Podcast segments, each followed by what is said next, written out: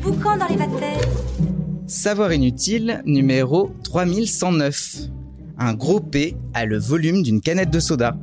Parlons peu, parlons flatulence. Les savoirs inutiles néons. Les savoirs inutiles. Savoirs inutiles. Néon.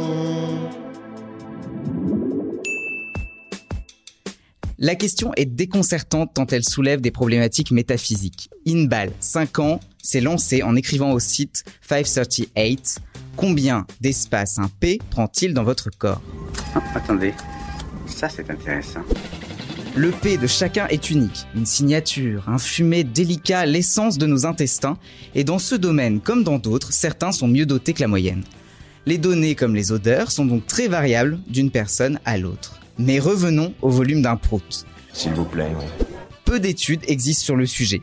En 1997, des chercheurs ont observé les P de 16 personnes, c'est peu, mais c'était peut-être déjà suffisant. Ils ont estimé que le volume de gaz pouvait aller de 17 à 375 millilitres. Pour vous donner une idée, 17 millilitres, c'est à peu près une cuillère à soupe. 375, c'est un peu plus d'une canette de soda. Et bon appétit, bien sûr. Quelques années plus tôt, en 1991, une équipe du Royal Alamshire Hospital a obtenu une fourchette allant de 33 à 125 millilitres, entre deux cuillères à soupe et un flacon Chanel numéro 5 moyen. C'est bien gentil tout ça, mais comment on calcule le volume d'un P? Eh bien c'est plutôt simple, on branche un cathéter sur l'anus d'une personne en veillant à ce qu'elle suive un régime alimentaire classique. Et une machine estime le volume émis et même sa composition.